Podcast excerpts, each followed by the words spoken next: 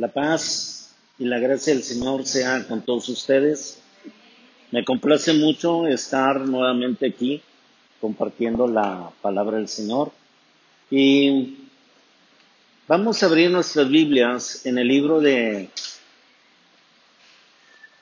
Jueces capítulo 6, versículo 1 y 2.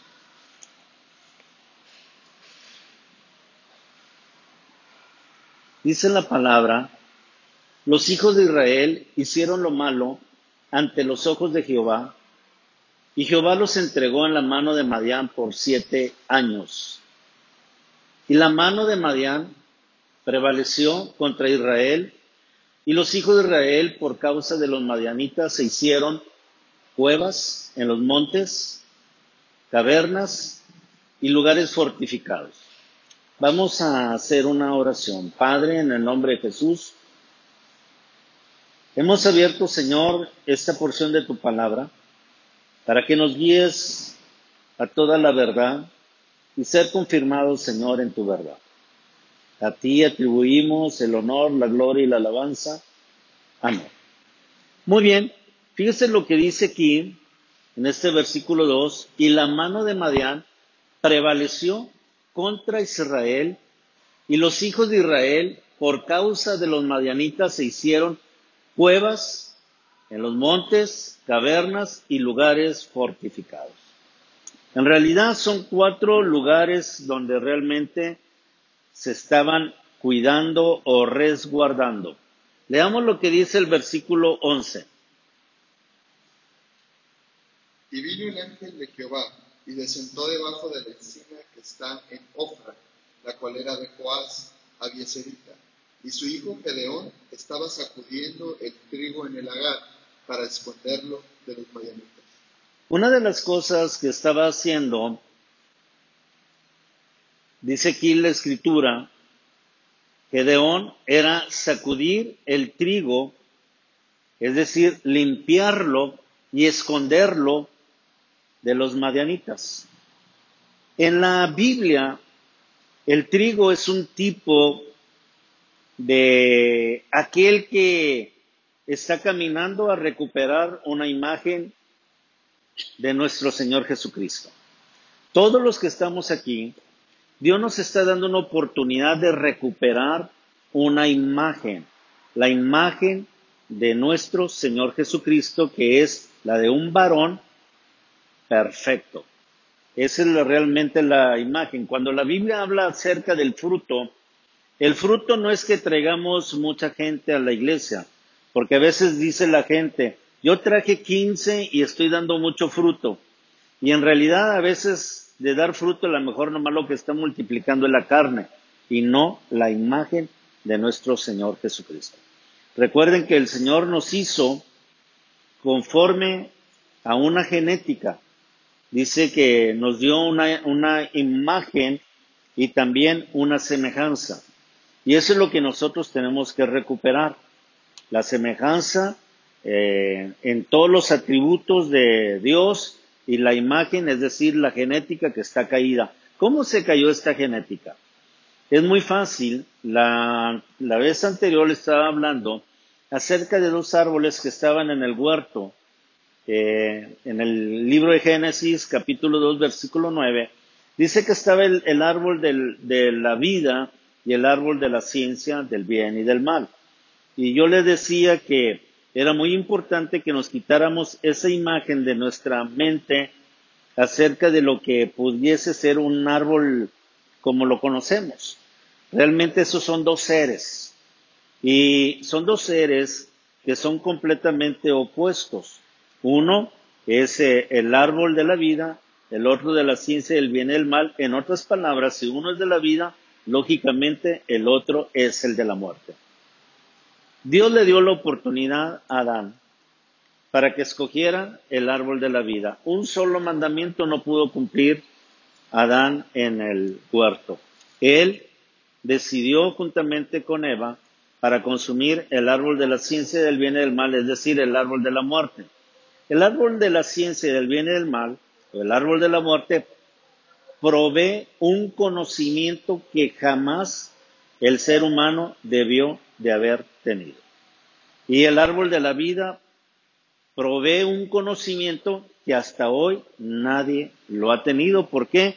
Porque usted puede ver en la palabra de Dios que nadie ha llegado a consumir el árbol de la vida, porque ese es un premio, es la esperanza que tenemos nosotros, los que estamos recuperando la imagen de nuestro Señor Jesucristo, a participar precisamente como premio, como dice la Escritura en el libro de Apocalipsis capítulo 2 versículo 7. Veamos lo que dice la palabra del Señor. El que tiene oídos, oiga lo que el Espíritu dice a las iglesias. Al que venciere le daré de comer del árbol de la vida, el cual está en el medio del paraíso de Dios. Mire, el huerto ya no existe más aquí en la tierra. El huerto está en el paraíso de Dios. El paraíso de Dios está en el tercer cielo. Ahí está el árbol de la vida. Y el árbol de la vida es el máximo, supremo eh, galardón que cada uno de nosotros pudiésemos tener. Por eso dice, al que venciere. Es precisamente que nosotros tenemos que vencer ante una situación en la cual nosotros estamos viviendo. Por eso dije al principio, todos somos llamados a recuperar una imagen completamente perdida para poder participar nosotros de ese árbol de vida como el máximo galardón. El máximo galardón, hermano, no es que tú seas un gran empresario. El máximo galardón no es el que te tenga, tiene las montañas de billete. El máximo galardón es que un día tú puedas participar de ese árbol para que tú puedas tener aún conocimiento en una forma tan profundo que el hombre jamás ha tenido. Quiero decirle que lo que conocemos ahora de Dios, en parte lo conocemos como una sombra, pero no tenemos el pleno conocimiento de Dios. Nosotros hemos sido afectados por ese árbol de la muerte o el árbol de la ciencia del bien y del mal. Él ha puesto a toda la humanidad bajo un manto de muerte en el cual estamos sujetos a, situaciones políticas, económicas, culturales, etcétera. Todo lo que hay en este mundo prácticamente eh, lo está proveyendo un árbol de ciencia del bien y el mal y que y reina a través de la razón del, del ser humano. El ser humano en un principio, es decir, Adán y Eva, no tenían un razonamiento, sino ellos tenían un entendimiento y entonces por medio de la fe ellos podían entender todas las cosas en las cuales estaban ellos haciendo su trabajo en medio del huerto. Pero ahora que nosotros somos víctimas, muchas veces nosotros lo que hace ese sistema del árbol de la muerte es que tú dependas totalmente de este mundo. Mire, ¿cómo se pone una persona cuando la corren del trabajo? Se parece que se le acabó el mundo. ¿Cómo se pone una persona cuando no tiene dinero? Parece que se le acabó el mundo. ¿Cómo se pone una persona cuando su cónyuge lo abandona? Parece que se le acabó todo el mundo. Nosotros, ¿por qué? Porque realmente estamos eh, medidos bajo patrones que realmente ese árbol proveyó un conocimiento a nosotros. Y es por eso que nosotros prácticamente tenemos que salir de ese, de ese árbol y vamos a salir precisamente como lo que estaba haciendo Gedeón.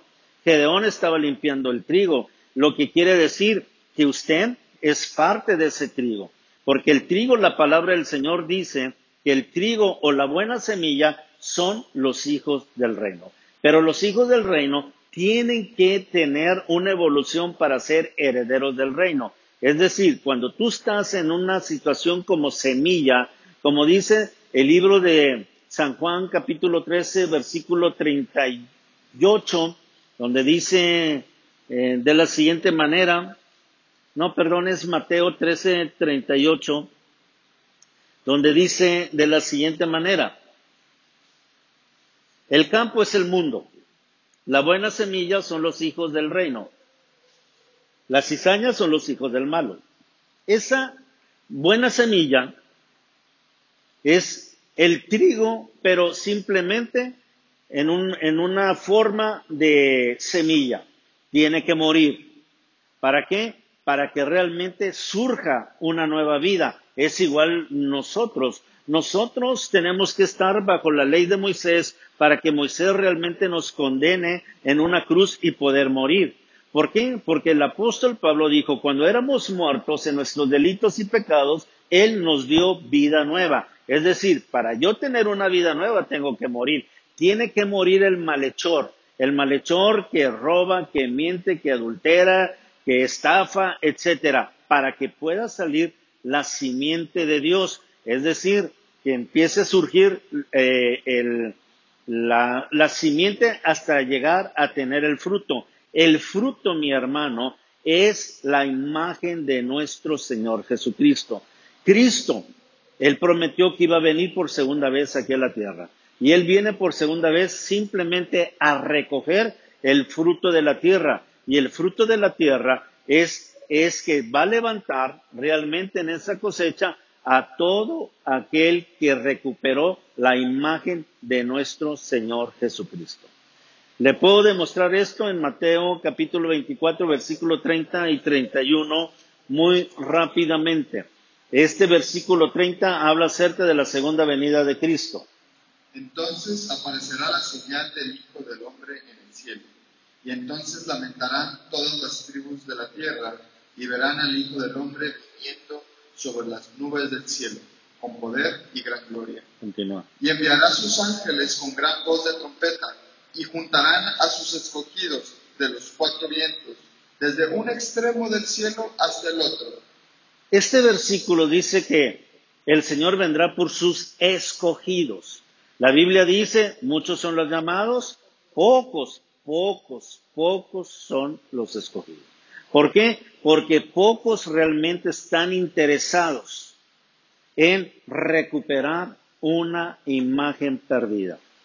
Hay una imagen. Dios nos mandó a este, a este plano terrenal simplemente con un propósito, cumplir con un plan. El plan ya lo determinó Él. Yo no tengo que andar inventando nada. Él escribió en el libro interno que yo tengo mi tarea mientras yo estoy por paso de esta, en esta tierra.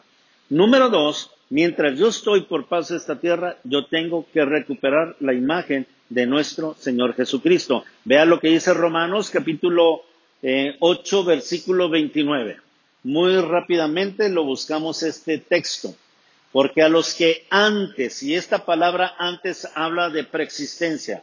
Porque a los que antes conoció, también los predestinó, para que fuesen hechos conforme a la imagen de su Hijo, para que sea Él primogénito entre muchos hermanos.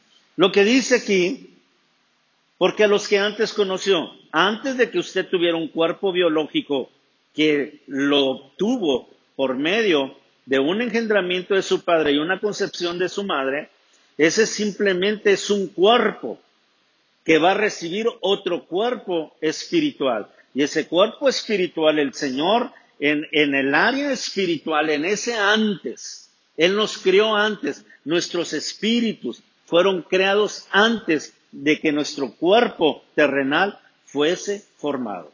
Es decir, cuando yo estoy en la preexistencia, en la preexistencia Dios me da todo en los códigos que hay en mi espíritu. Está mi nombre, la parte de la familia celestial a la cual yo pertenezco, el plan y propósito que tengo que cumplir, los dones, el ministerio y un sinfín de riqueza espiritual que está dentro de mí yo la tengo un conocimiento. El problema es que cuando vengo aquí a la tierra, el peso terrenal es una, una, es contra el espíritu humano y nos bloquea completamente. Por eso cuando llegamos a la tierra somos ovejas perdidas. Hay que encontrarlas. ¿Por qué? Todo aquel que ha sido encontrado sabe perfectamente todo el plan desde antes de la fundación del mundo para venir y ejecutarla aquí en la tierra. Por eso es muy importante lo que dice, a los que antes conoció, los predestinó. Es decir, eh, Marcos, Juan, Antonio, Felipe, Marta, los voy a enviar a la tierra. Y en la tierra, cuando tengan el cuerpo corporal, Él dice, los predestinó. Nos, la palabra predestinar es que nos está dando un destino previo. Yo estoy aquí en la tierra, pero antes de llegar a la tierra, Él me predestinó. Y la predestinación es que yo tenía que tener la imagen de su Hijo Jesucristo. Él no quiere gente que se congregue. Él no quiere gente que traiga simplemente una Biblia. Él no quiere gente que traiga en su carro un pescadito. Él quiere gente que tenga la imagen de su Hijo Jesucristo. A Dios no le importa el edificio que le podamos poner. A Dios no le importa la multitud que podamos nosotros llenar aquí en la tierra. Al Señor lo único que le importa es que venir y encontrar la imagen de su Hijo entre cada uno de nosotros, porque esos son los vencedores, esos son prácticamente el fruto, los que cumplieron, los que recuperaron una genética caída, una genética que había sido caída, ¿por qué? Por el árbol de la ciencia del bien y del mal. El árbol de la ciencia del bien y del mal simplemente nos proveyó un conocimiento que a través de un engaño de la serpiente antigua, es lo que hizo a través de este conocimiento, cambió todos los valores que están dentro de nuestro, eh, en nuestro espíritu. Por eso si yo le puedo sacar una lista de todo lo que Jesús dice que hagamos y en una contraparte le puedo decir yo, ¿lo hacemos o no lo hacemos? Como por ejemplo, la vez pasada que creo que yo recuerdo, yo les di un pasaje de Mateo capítulo 6, versículo 30, un ejemplo.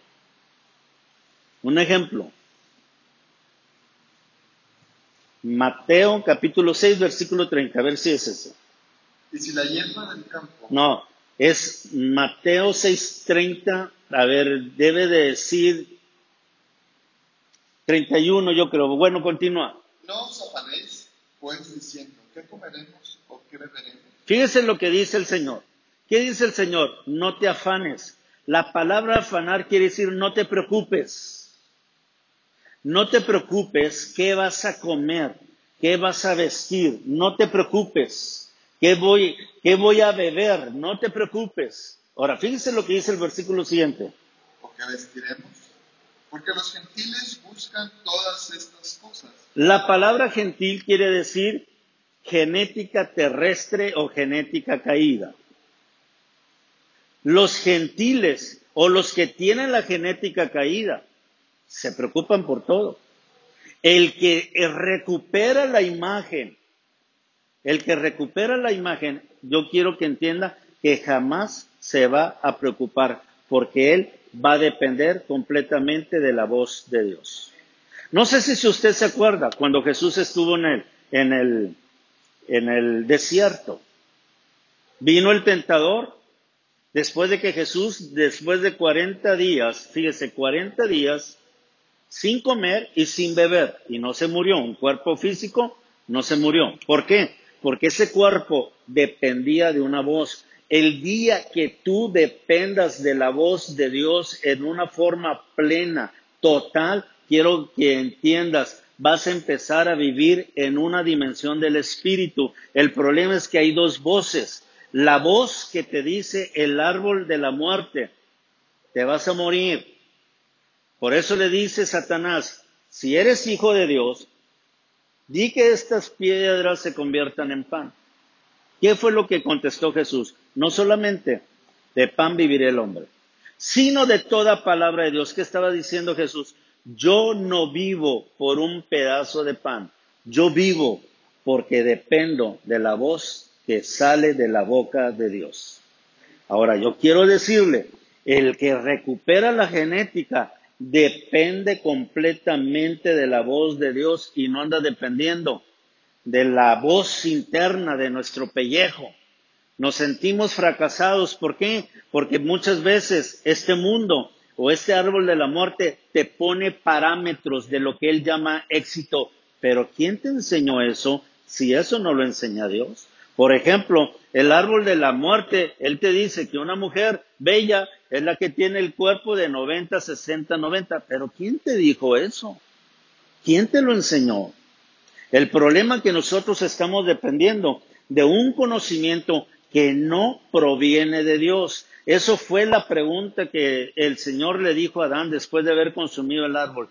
¿Quién te enseñó? ¿Quién te enseñó que estabas desnudo? Yo siempre le digo a los cristianos, ¿quién te enseñó esa forma de conducta que tienes? Quiere decir que con la conducta que tú tienes y 40 años en una iglesia vas a ser salvo. Quiero decirte que estás completamente equivocado. Tú puedas estar 40 años en una iglesia sin recuperar la imagen de nuestro Señor Jesucristo. Por eso, la labor nuestra aquí en la tierra es precisamente perfeccionar a los santos. ¿Para qué? Para llevarlos realmente a recuperar esa imagen y conforme a esa imagen ellos puedan tener participación del máximo galardón que es el árbol de la vida, el que nos va a llevar a un conocimiento que jamás ningún ser humano hasta el día de hoy lo puede tener. Pero veamos algo importante. Gedeón limpiaba el trigo. El trigo es, como le dije, el prototipo de aquellos que son los escogidos de Dios, aquellos que son llamados a fructificar o recuperar la imagen del Hijo los guardaba en uno. Dice la escritura, en cuevas, en montes, dice en cavernas y en lugares fortificados. En cuatro lugares, cuatro lugares. Si nosotros vemos lo que dice la palabra en el libro de Hebreos, capítulo 11, versículo 38.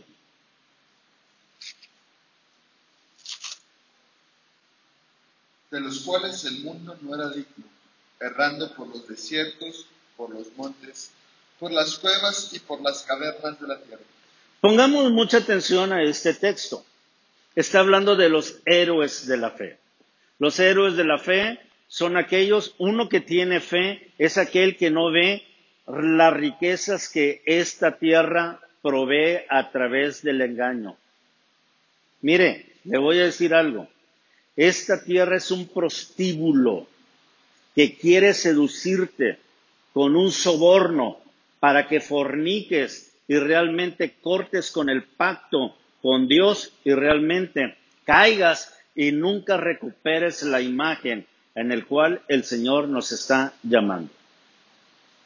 Por eso me queda tan sorprendido que tantos predicadores hoy en día buscan las riquezas de esta tierra cuando realmente yo quiero decirle son dádivas de soborno de la gran ramera para hacerte caer. Cuando vemos nosotros, a ver si es este texto, el que está en el libro de Apocalipsis 2.20, búscamelo por favor. Veamos lo que dice este texto. Pero tengo unas pocas cosas contra ti, que toleras que esa mujer sabe que se dice profetiza, enseñe y seduzca a mis siervos a fornicar y a comer cosas sacrificadas a los ídolos. Este pasaje dice que hay una Jezabel. Esa Jezabel representa un ministerio profético caído. Y dice que enseña y seduce a mis siervos a fornicar. No está hablando de tener una relación sexual. la importancia de la palabra fornicar en un sentido principal no es tener una relación sexual, sino es cortar el pacto con Dios. Es decir, cuando vemos que este espíritu de falsa profecía se mete a la iglesia para seducir a los siervos de Dios, dice, a romper el pacto. ¿Cómo puedo romper yo el pacto con Dios? Uno, cuando yo estaba en la preexistencia, hice una promesa de, vida, que iba a cumplir todo lo que Él me iba a mandar. Yo vengo al plan tierra. ¿Quién me dice el Señor? Yo te voy a sostener. Yo no vengo aquí realmente para recoger dinero. Nadie de los que estamos aquí sirviendo enfrente de ustedes vive para del evangelio, vamos a decirlo así, como una forma de ganancia. Nosotros realmente lo que estamos haciendo dentro de ustedes es que hemos confiado en Dios en que Dios nos va a sostener. Nosotros no tenemos ni más ni menos, nosotros vivimos de lo necesario que nos da nuestro Padre Celestial. Pero imagínate, que yo empiece a torcer el Evangelio para yo sacarles dinero. Eso quiere decir que yo rompí el pacto de fidelidad al Padre. Por eso Jesús siempre usó varias parábolas. Uno, el siervo fiel y prudente y el siervo malo. ¿Quién es el siervo malo? Aquel que rompe el pacto con el Padre, el que busca las ganancias de esta tierra corrupta. Te dije, esta tierra es un prostíbulo que te enseña el soborno para que forniques, para que cortes con el Padre, y si corta con el ministro, corta con la iglesia. Estamos eliminados.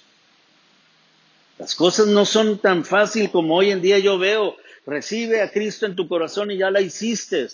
Es realmente la Biblia dice a los que vencieron. Habla de los vencedores. La Biblia habla que se va a llevar el fruto de la tierra los escogidos. Muchos son llamados y pocos son los escogidos.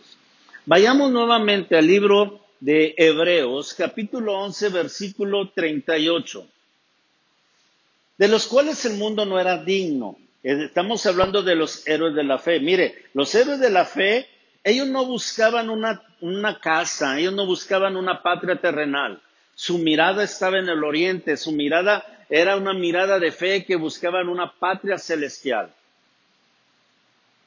Por eso no tenían anclas a esta tierra. ¿Por qué la gente tiene miedo a morirse? Porque está anclado a esta tierra.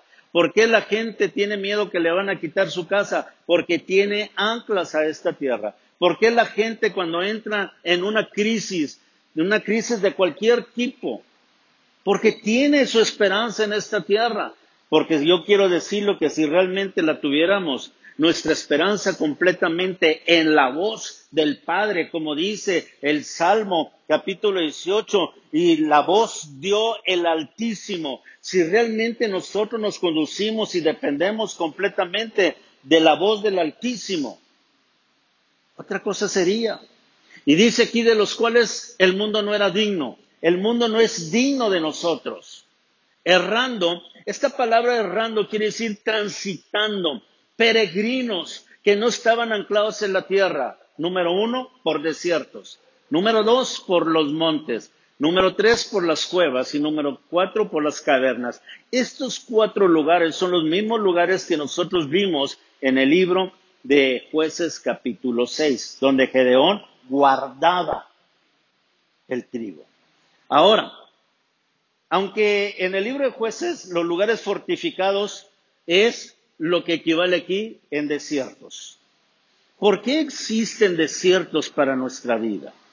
Yo quiero decirle, si nosotros ponemos una panorámica, que el pueblo de Israel salió de Egipto, e iba a la tierra prometida, y entre Egipto y la tierra prometida había un desierto, es decir, el desierto no debe ser tu tumba. El desierto no es tu meta. El desierto es un lugar que tú tienes que transitarlo, que lo tienes que vencer. El desierto viene siendo como un gimnasio de Dios, es decir, sales de Egipto, entras al desierto, terminas el desierto y vas pero bien fortalecido. Por eso Gedeón decía eh, lugares fortificados porque sales bien fortalecido espiritualmente hablando. El primer lugar donde cada uno de nosotros, para elevarnos y realmente llegar a la imagen de nuestro Señor Jesucristo, primero es que el Señor quiere combatir en nosotros una imagen completamente corrupta. Vea lo que dice la escritura de Deuteronomio capítulo 8 versículo 2. 8.2. Y te acordarás de todo el camino por donde te ha traído el Señor tu Dios, estos cuarenta años en el desierto, para afligirte, para probarte, para saber lo que había en tu corazón, si habías de guardar o no sus mandamientos. Mire, aquí la, la traducción realmente no es tan, tan fiel. Dice, te acordarás de todo el camino donde te ha traído Jehová tu Dios estos cuarenta años en el desierto para afligirte. En realidad, los desiertos son para afligirnos. Para probarte, en realidad, Dios no tienta, Dios prueba. El diablo tienta, Dios prueba, se lo puedo demostrar en muchos pasajes. Dios probó a Abraham, Dios prueba a cada uno de nosotros. Dice, para saber, más bien dice para saber, eso eh, debería de, de decir, para que sepas lo que había en tu corazón si habías de guardar o no sus mandamientos, para que sepas. ¿Para qué es el desierto? Para que sepas quién eres. Mire, el desierto realmente es donde se ve la escasez. Cuando tú traes tus bolsillos llenos de billetes, ay, qué buena, qué buena onda es el hermano. Uy, no, qué alegres. Pero cuando no traes ni un peso, ¿cómo es tu conducta? Bueno, ¿para qué es el desierto? Para que sepas quién eres. Tú eres en la escasez, realmente ese eres tú. En lo que todo te hace falta, tu conducta, ese realmente eres tú. Mire, los israelitas murmuraron en contra de Dios. Todavía ni completaban siete días. El desierto debería de durar una jornada de siete días. En los primeros días ellos iban diciendo, ay, oh, todos los días este pan liviano, el maná. ¿Quién nos diera de la carne de Egipto? Estaban acordándose, tan, tan, tan murmurando en contra de Dios. Y así hay muchos cristianos que murmuran en contra de Dios. Cuando se muere un ser querido, ¿por qué te lo llevaste? ¿Para qué murmuras? Él tiene la razón, él sabe por qué. Nosotros queremos como darle, darle al Señor instrucciones. Pero ahora fíjese, estamos como, como la esposa de Lot. De la esposa de Lot se volvió una, una estatua de sal porque volvió para su rostro para atrás, porque allá estaba su corazón en Sodoma y Gomorra, en los placeres de la carne de Sodoma. Y los israelitas también estaban volviendo, en vez de ir al lugar, al monte de Dios, a la tierra prometida, estaban volviendo su rostro a la carne de Egipto. Y nosotros así somos. Nosotros prácticamente, ¿quién de usted no ha dicho, uy, me hice cristiano y todo se me vino en contra, estaba mejor en el mundo. ¿Por qué dice usted eso? Porque usted no ha entendido el plan y propósito de Dios, porque Dios en su misericordia lo ha metido en un lugar fortificado para que se ponga espiritualmente bien fuerte y nunca le falte nada y usted aprenda a depender de la voz de Dios y no aprender de la voz de la muerte o del árbol de la ciencia del bien y del mal. En el desierto nadie se muere. Vaya conmigo al libro de Lucas capítulo 15 versículo 4 rápidamente. Jesús dijo, les diré una parábola o qué hombre de vosotros teniendo cien ovejas. Si pierde una de ellas, no deja las noventa y nueve en el desierto y va hasta la que se perdió hasta encontrarla. ¿Dónde está la perdida? ¿En el desierto o fuera del desierto? Vean lo que dice ahí. ¿Quién de vosotros teniendo 100 ovejas se pierde una? ¿No deja las 99 en dónde? Entonces la perdida es la que está fuera del desierto. ¿Y dónde quieren estar los cristianos? Fuera del desierto, perdidos. Y luego vienen con los ministros ambiciosos. Ay, pastor, estoy pasando un desierto, pues una ofrenda y yo te saco del desierto una oración bajo los ángeles y que no sé qué tanto, y le hace la oración para sacarlo del desierto y en vez de agraciarlo lo desgració. ¿Por qué? Porque nunca va a poder usted depender completamente de Dios. En el desierto, no, yo te vuelvo a decir, el desierto no es una tumba para ti. El desierto no es tu lugar final. El desierto es un lugar que lo tienes que transitar. Es vital que nosotros lo transitemos. Por eso el trigo debe estar en el desierto, en el lugar fortificado. Tú como trigo, como semilla de trigo. Fíjese lo que dice la escritura en el libro de Deuteronomio capítulo 3 versículo 1.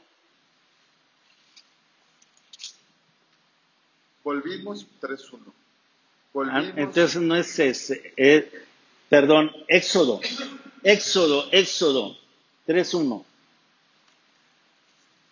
Como ven ustedes, yo no tengo aquí un, un papelito con anotaciones ni nada. Yo me dejo guiar por lo que el Señor me dice. Apacentando Moisés las ovejas de Jetro, su suegro, sacerdote de Madián, llevó las ovejas a través del desierto y llegó a Soret, monte de Dios. Mire, Moisés, todas las ovejas las llevó por el desierto. Cuando cruzó el desierto, estaba el monte Oreb, el monte de Dios o el monte de las elevaciones. ¿Por qué nosotros estamos pasando algún desierto? Porque quiero que sepas, no voltees para atrás para buscar la carne o la provisión de Egipto. Ve que enfrente tienes un monte de Dios y venga lo que venga, tú simplemente avanza dependiendo completamente de la voz de Dios. En el desierto está la nube de Dios, en el desierto está el tabernáculo donde se escuchaba la voz de Dios, en el desierto había una piedra que proveía agua, en el desierto caía el maná del cielo, en el desierto nadie se enfermaba, en el desierto a nadie se linchaban los pies, en el desierto ¿qué le podría decir? Nadie ocupaba vestidos nuevos. Todas las provisiones están completamente en el desierto. Y yo siempre les digo, aunque aquí entre nosotros haya una persona que tenga seis meses de desempleado o un año desempleado, el simplemente de verlo presente, yo digo, ¿es verdad Dios porque no se ha muerto de hambre? Dijeran ustedes, ¿realmente el que tiene un año sin trabajar se murió de hambre? No, entendamos, el desierto tiene una función. Segundo lugar, los montes. Vayamos a lo que dice eh, el libro de Mateo capítulo 5, versículo 1. Viendo la multitud, subió al monte, y sentándose vinieron a él sus discípulos. Aquí hay dos grupos. Viendo la multitud, subió al monte. Y sentándose vinieron sus discípulos, no vinieron la multitud. Aquí hay dos grupos, los del montón y los del monte. El gran maestro y toda la revelación siempre se da en los montes o en el lugar de altura. Siempre. La revelación principal que llega aquí a la tierra, primero toca el monte. Si nosotros vamos al libro de Deuteronomio capítulo 32, versículo 1, para poder explicar a lo que hago referencia sobre cómo es que cae primero la revelación a los montes. Escuchad cielos y hablaré, y oiga la tierra los dichos de mi boca. Goteará como la lluvia mi enseñanza, y destilará como el rocío mi razonamiento. Dice, goteará como la lluvia mi enseñanza. Es decir, el pico o la cumbre de la montaña más alta es la primera que recibe las gotas de la lluvia. Es decir, el trigo o los discípulos que se suben al monte a recibir la revelación del Padre son los primeros que la reciben. Y a través de los años la van recibiendo los demás. Eso quiere decir los montes, lugares donde de altura, donde estamos nosotros simplemente tomando la revelación del Padre. Tercer lugar, las cuevas. Vayamos nosotros a lo que dice Primera de Reyes capítulo 18, versículo 13. Primera de Reyes 18, 13. ¿No ha sido dicho mi Señor? No. Eh, sí, 13. Es que pusieron 13 en la pantalla. ¿No ha sido dicho mi Señor lo que hice? Cuando Jezabel mataba a los profetas de Jehová, que escondía sin varones de los profetas de Jehová de 50 en 50 en cuevas y los mantuve con pan y agua. Mire, aquí hay algo muy interesante. Jezabel es la misma que aparece en Apocalipsis capítulo 2, versículo 20 que leímos, la que seduce a los siervos. En el tiempo de Elías, el ministerio profético no es como el día de hoy que de repente, de vez en cuando te encuentras un profeta. En el antiguo tiempo los profetas eran por cientos y por miles. Pero Jezabel sobornó a los profetas de Dios. Porque dice la Biblia que comían en su mesa. Y el comer en la mesa de Jezabel les proveía paz y seguridad. Hoy en día, los ministros que cortan el pacto con el Padre, que son seducidos por la falsa profecía, buscando la paz y seguridad en esta tierra, están comiendo de la misma, de lo sacrificado de la mesa de Jezabel. Un falso profeta no es aquel que se originó en el diablo. Un falso profeta es aquel que tiene los dones proféticos. O es un ministerio auténtico de Dios, pero Jezabel lo sobornó, lo compró para que fornicaran o cortaran el pacto con Dios. Te vuelvo a decir, esta tierra es un prostíbulo que siempre te va a querer seducir con un soborno. ¿Y cuánta gente no, no toma ese soborno por ser el mejor predicador más famoso? ¿Sabes que el diablo te puede ser el predicador más famoso? Aunque usted no lo crea. ¿Sabes que tú puedes escribir muchos libros y tener éxito? ¿Sabes que usted puede tener carros últimos modelos? ¿Sabes que usted hasta aún puede ser un ministro que puede tener un avión? Sí, pero todo eso viene a través de un soborno, de la ramera, por eso dice la Biblia, el que fornica con una ramera, peca contra, más bien dice, se hacen un solo cuerpo. Escuche, el que fornica con una ramera, y no está hablando de relación sexual, el que se hace sobornar por la ramera, por la Babilonia, se hace un cuerpo con ella.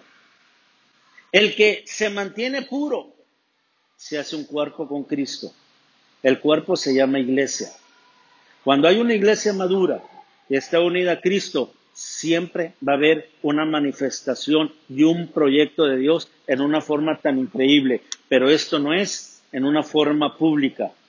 Dios está gestando una descendencia como nunca en estos tiempos y nadie la está viendo. ¿Por qué? Porque Dios lo está escondiendo en los desiertos, en los montes, en las cuevas y en las cavernas.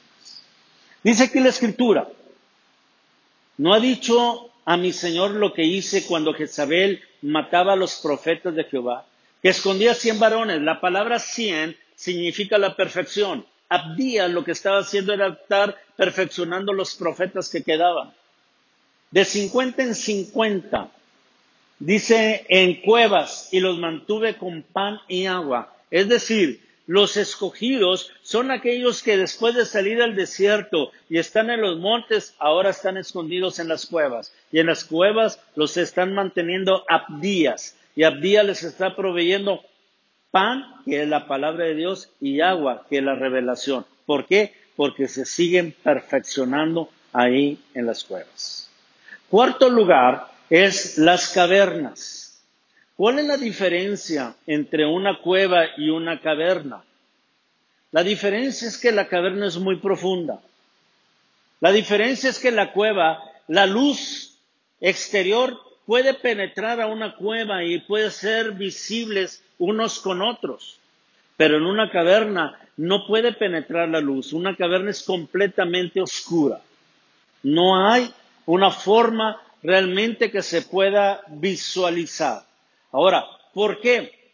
Porque si nosotros vemos a lo que dice la escritura en el libro de Salmos capítulo 18 versículo 11, ponga mucha atención.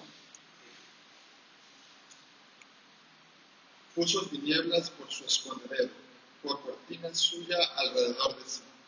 Oscuridad de agua y nube de los cielos. Ok. Puso tinieblas por su escondedero. Dios está escondido. ¿Dónde está escondido? Puso tinieblas por su escondedero. Por cortina suya la puso alrededor. ¿Dónde está escondido Dios? En tinieblas. Pero estas tinieblas son diferentes a las tinieblas de Satán. Las tinieblas de Dios Escuche esto. Nosotros necesitamos ver una revelación. Y Dios está escondido, como dice lo que dice Proverbios 25, 2. Vayamos a lo que dice esta cita bíblica y ahorita regresamos. Gloria de Dios es encubrir un asunto, pero honra del rey es escudriñarlo. Miren, Dios está escondido en una caverna de tinieblas. ¿Por qué? Porque Él tiene escondido misterios, secretos. Dice aquí, pero honra del rey. ¿Qué característica tiene el rey? El que tiene corona. Y yo le voy a decir, el que tiene la corona de la vida tiene derecho de participar al árbol de la vida, que es el supremo galardón, la corona y el árbol. Y el que tiene la corona, pues dice la Biblia, que nadie te quite la corona. Nosotros tenemos que luchar segundo a segundo que nadie nos quite la corona. Hay un espíritu de Jezabel que quiere tumbarnos la corona. Mire, se la quisieron quitar a Jesús. Dice la escritura en el libro de Mateo capítulo 4 que Satanás lo llevó a un monte alto y le enseñó todos los reinos de la tierra. Dijo, todos esos reinos de la tierra yo te doy si tú postrado me adoras. En otras palabras le dijo, te cambio el gobierno de esta tierra por tu corona. Debemos de entender correctamente nosotros. Usted tiene una corona. Aférrese a la corona. Que no la pierda por un puñito de billetes, por una infidelidad sexual, por cualquier tipo de circunstancia que nosotros realmente la ramera o la Babilonia anda tan insistente para podernos comprar y que realmente nosotros nos deshagamos de esa corona. La Biblia dice a través del profeta Jeremías en el libro de lamentaciones, ay de nosotros que cayó nuestra corona porque pecamos. La corona se cae por básicamente por el pecado. Entonces, viendo nosotros, quien tiene la corona, dice, gloria de Dios es encubrir un asunto, pero el que tiene la corona es una honra escudriñarlo. Y los que tienen la corona, quiero decirle que son aquellos que realmente van a las tinieblas de la caverna para ver los misterios de Dios. Fíjese lo que dice el libro de Efesios capítulo 1, versículo 18. La primera parte. Alumbrando los ojos de vuestro entendimiento. Cuando tú estás en la caverna, tú no puedes ver con estos ojos físicos. Cuando tú estás en la caverna, tú solamente puedes ver con los ojos de tu espíritu, los ojos alumbrados de tu entendimiento, no de tu razón. Estos ojos que vemos a través de la razón humana no es para ver los misterios, sino los ojos alumbrados del entendimiento. Entonces, todo lo que pueda ser como culto del Padre te lo empieza a revelar. ¿Para qué son los misterios? Realmente para que el profeta venga a, a descubrirlos. El apóstol administrar los misterios de Dios. El maestro poderlos enseñar a través de que ustedes puedan alcanzar el entendimiento. El pastor es a través de guiarlos por esos misterios. Y el evangelista es proclamar realmente que hay misterios, un gran tesoro ahí en esa caverna. Pero necesitamos para llegar a la caverna pasar por desierto, llegar a la montaña alta, recibir la revelación, seguir en la revelación en las cuevas, escondidos, siendo perfeccionados hasta llegar a la cortina que envuelve o de donde se esconde Dios. Quisiera hacer una oración. Todo, le quiero decir esto, todos los que estamos aquí, Dios nos está dando una oportunidad para recuperar lo que se ha perdido. Antes de orar, quiero realmente regresar al libro de Hebreos capítulo 11, 38, Y quiero pasarme al 39.